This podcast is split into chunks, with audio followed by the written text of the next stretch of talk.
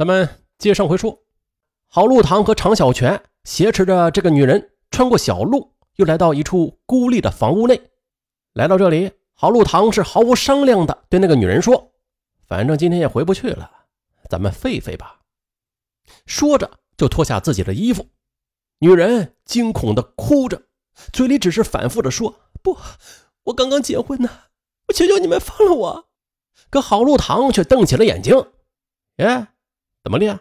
你要是不叫废呀，我就不叫你吃饭，也不往回拉你了，我就把你扔到这儿。这大半夜的怎么办？你可给我想好了。”啊！听了郝路堂的话，又看着漆黑的四周，女人除了流泪，再也说不出什么了。此时，女人的表情，郝路堂早就看到眼里了。他知道女人已经彻底绝望了。他狞笑着走上前，三两下的就扯掉了女人的腰带，拉下她的裤子，把她摁到了积满尘土的地上，粗暴的把她给强奸了。完事之后，旁边的常小泉也急不可耐的扑了上去。再之后，他们又把女人领到街上，找到了已经到了城里的殷春明和郭龙泰。郝路堂扯了扯捏在手中的女人，得意的对殷春明和郭龙泰二人说。你们俩来迟了，快去也去废废这个娘们儿吧。哎，我们呐都废过了。殷春明、郭龙泰二人眼睛啊就死勾勾的盯住已经被巨大不幸弄得神志不清的女人，齐声说：“好！”他们四个人呢又将女人拉到了一个废弃的工棚里，一个接一个的再次的强奸了这个不幸的女人。其后的到天亮的时间里，他们又数次的强奸了这个女人。第二天，车往回开了，被他们蹂躏了一夜的女人则失去了坐驾驶室的资格，被他们推到了装着西瓜的车斗里。女人身旁，郝路堂几个人则大声大气地议论着强奸的经历。郭龙泰因为两次强奸女人有一次未成，于是呢，便被他人起了一个“一次半”的绰号。说着呢，这几个人就发出了淫荡的大笑。车到更乐路口时。他们就把年轻的女人赶下了车，在一阵哄笑中，又丢下一个西瓜，扬长而去。再后来呢，一九八八年三月的一天，索宝镇正在召开物资交流会。这次，索宝镇潭阴村的未婚女青年李云凤也来会上去购买物品。也就在这时，在索宝村与郝路堂一伙的杜海军、冯红卫。啊，在街上看到了李云凤，就凑到跟前来进行挑逗。李云凤不去理睬他们，只是加快脚步想赶快离开。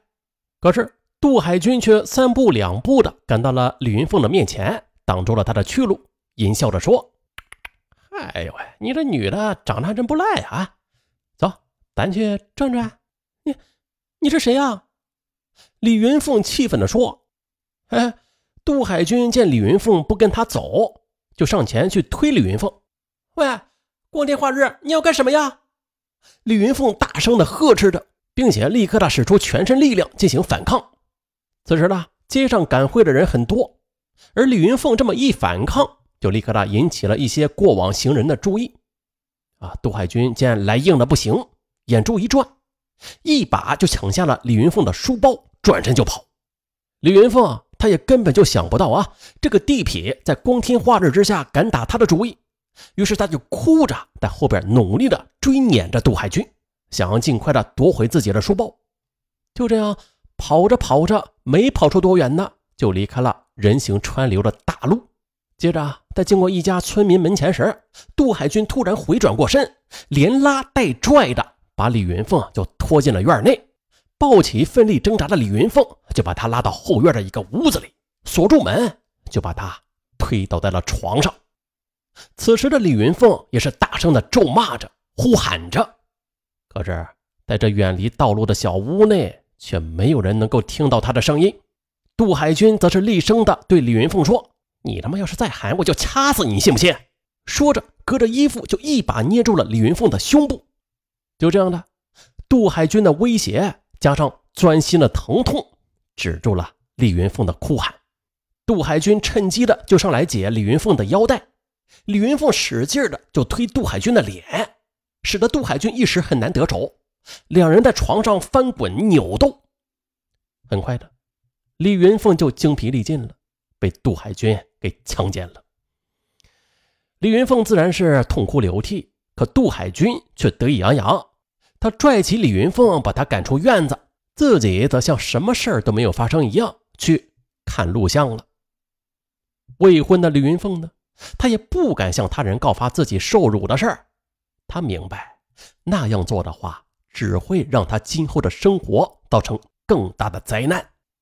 可是，他没想到的是，他的隐忍却使他在数年之后的再次的被郝禄堂一伙儿给强暴了。那是一九九三年的四月，郝禄堂刚刚劳教解教回来不久的，与村中的地痞们就混到一块了。这一天的，杜海军睡在了郝禄堂家，当时很晚了，但是二人仍然是津津有味的谈论着女人。这时，郝禄堂就骂道：“妈的，晦气！只因我弄了那么个女的，就劳教了两年多，弄得和老婆都睡不到一块儿。”真他妈的不划算！这次回来的，我怎么也得捞他个够本儿。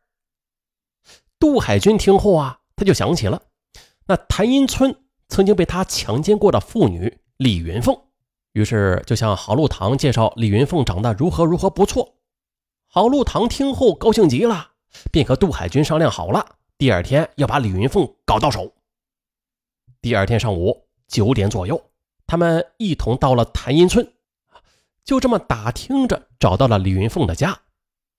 李云凤已经结婚了，男人在外边干临时工，婆母则每天在队上敲核桃挣点钱，因此啊，白天就只有他自个儿在家照料。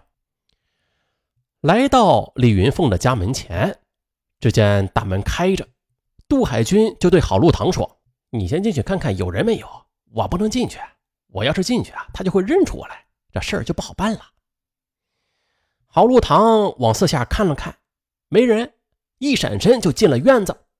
在院子里，又隔着房屋的窗子，见一个女人正在屋里面是来来往往的忙活着。于是他赶紧出来，对杜海军说：“哎，这屋里啊，就一个女的。”杜海军一听，好啊，啊，这屋里只有李云凤一个人，于是就大胆的和郝禄堂一块的走了进去。这时呢李云凤在屋里发现两个人走进了院子。连忙呢就迎了进来，待来到跟前时，他这才发现那个高个子年轻人这是几年前强奸过自己的恶魔呀！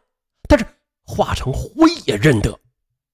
他本以为这件事已经被他用自己的隐忍给埋葬了呢，可不想如今这个恶棍居然找上了门她怕丈夫家里如果知道她被强奸过的事那那要是那样的话，她在婆婆家里。那可就是抬不起头来了。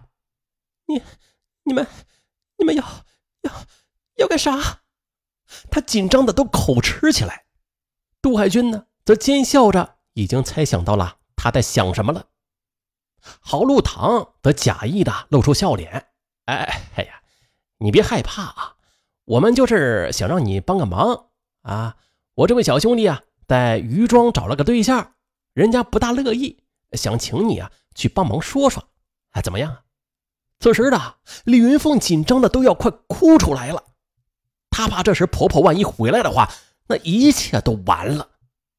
她又知道自己也不能跟这两个人走，不，我不认识，我不认识雨中的人，你们，你们还是找别人帮忙吧。说着，他上前一步，伸出两只手，胆怯的想往外推这两个不速之客。可谁知啊，这两个人早就猜到了他心中的恐惧，偏偏的就不走。郝禄堂对李云凤说：“哎，你呀，还是跟我们走一趟好。你要是不去，以后注意点啊。要不我们晚上还来你家。”郝禄堂的威胁啊生了效，无奈呀，李云凤也只得答应，下午和郝禄堂、杜海军一同到禹庄去。啊，那说到这里啊，相信很多听友也都会感觉到不可思议啊。在那个年代啊，这人们的思想得多么陈旧啊！而这些陈旧和封建的思想，又让多少女人受到糟蹋之后的忍气吞声啊！不得不说啊，在当年的这种情况太多了，而本案就更好的给大家诠释了在当时那个社会中的女人们的悲哀，人们观念的悲哀，还有社会的悲哀。